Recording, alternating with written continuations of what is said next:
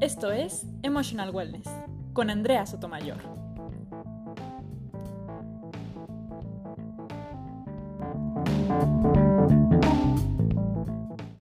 Bienvenido a Emotional Wellness, el programa donde te brindamos información y trabajamos para mejorar nuestras habilidades para tener un mejor bienestar emocional. Todo comprobado científicamente.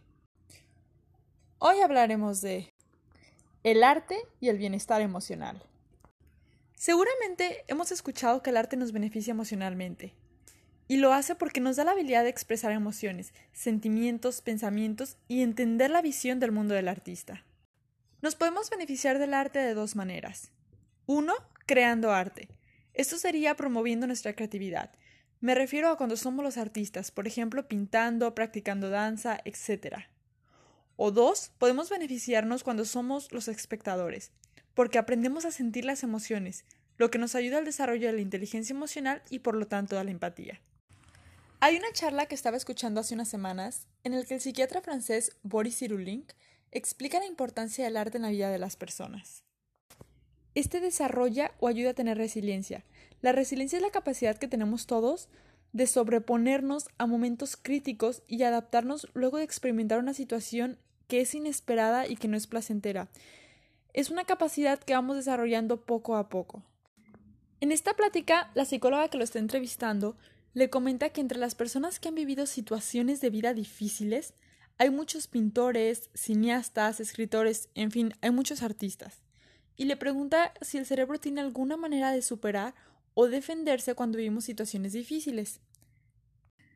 A lo que Cyrulnik señala que todas las producciones artísticas como películas, novelas, obras teatrales Todas están hechas para superar la tragedia.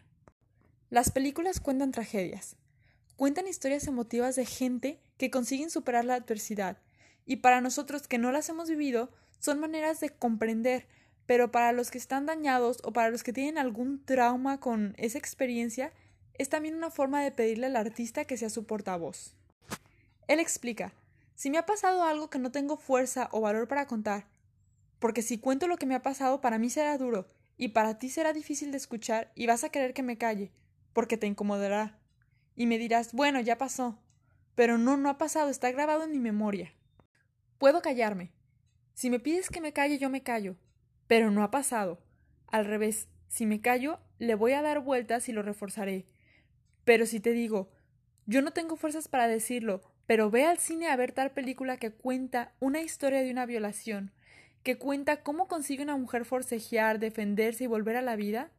Llorarás, te emocionarás, pero comprenderás, y a partir de ahí tú y yo nos entenderemos mejor y podremos hablar todo gracias a los artistas. Es lo que pasó después de la guerra. Había negación, y la negación es protectora porque nos permite evitar afrontar el problema. Pero esta negación que protege también obstaculiza la resiliencia porque no afrontamos el problema. Sin embargo, cuando le damos la palabra a los artistas, a los poetas, cantantes, cineastas, escritores, ahí las emociones están controladas, porque podemos hacer que el actor se convierta en nuestro portavoz, y él dirá lo que yo no tengo fuerza para decir. El desvío, los alejamientos emocionales y el control de la emoción, la representación de la tragedia de una manera soportable, ya sea con una película, con un libro, con una obra teatral, los demás van a poder entender sin angustiarse, sin sentirse incómodos por la tragedia. Es por esto que decimos que el arte juega un papel muy importante. Un papel muy importante en el proceso de la resiliencia. Al practicar o ser espectador del arte, no se van a acabar las adversidades de la vida, pero podremos afrontarlas mejor. Además de que el arte nos ayuda para la resiliencia, ahora también sabemos por diferentes estudios de psiconeuroinmunoendocrinología que el cerebro encuentra satisfacción cuando creamos algo o admiramos algo que consideramos bello, algo que nos gusta, mejorando el flujo sanguíneo y liberando hormonas que nos hacen sentir felices, al igual que si estuviéramos enamorados o haciendo ejercicio. Las cuatro hormonas que nos hacen sentir felices tienen diferentes funciones en nuestro organismo. Por ejemplo, está la dopamina, que nos da el sentimiento de placer, es la hormona que nos motiva a cumplir nuestras metas. Está la serotonina, que es la que afecta nuestra manera de sentirnos y comportarnos. Es la encargada de la autoestima y la autoconfianza. la oxitocina, que está a cargo de crear lazos y apegos emocionales.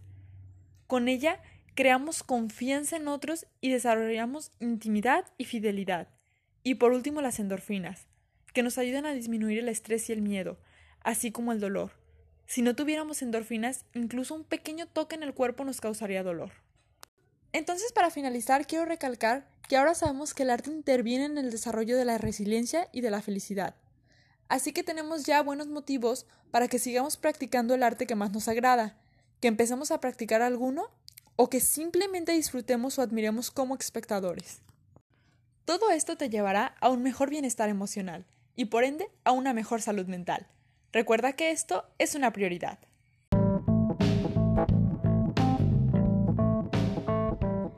Tienes alguna duda, comentario o sugerencia, te invito a que nos los mandes en nuestro Instagram donde nos puedes encontrar como emotion.wellness. Muchas gracias.